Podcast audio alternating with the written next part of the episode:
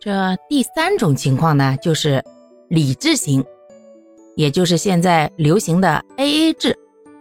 这样的夫妻呢，他们整体呢都比较理性，而且呢普遍文化程度呢相对要高一些，属于尊重别人，同时呢也不想委屈了自己的典型。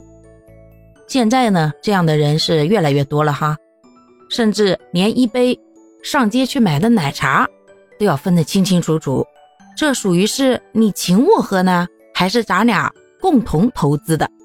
哎呀妈呀！说实话，这样的两口子过日子呢，反正人家两口子协商好了，嗯，过得下去。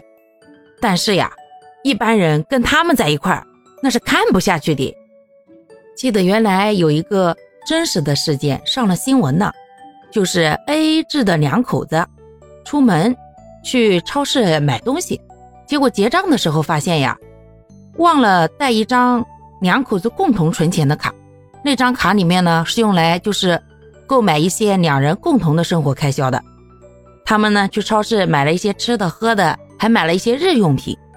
最后就发现这日用品，比如什么卫生纸啊，家里面常用的一些东西啊，属于夫妻二人的共同开销，那就应该用那张共同的银行卡里面的钱。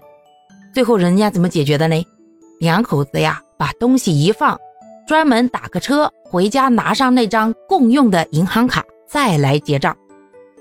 我们普通人是把它当个笑话看的，可是人家身处其中的两个人是非常严格并且认真的执行他们制定的这个计划的。还是那句话，俩人之间，人家王八看绿豆看对眼了，你不嫌我烦，我不嫌你抠，他们也过得挺好。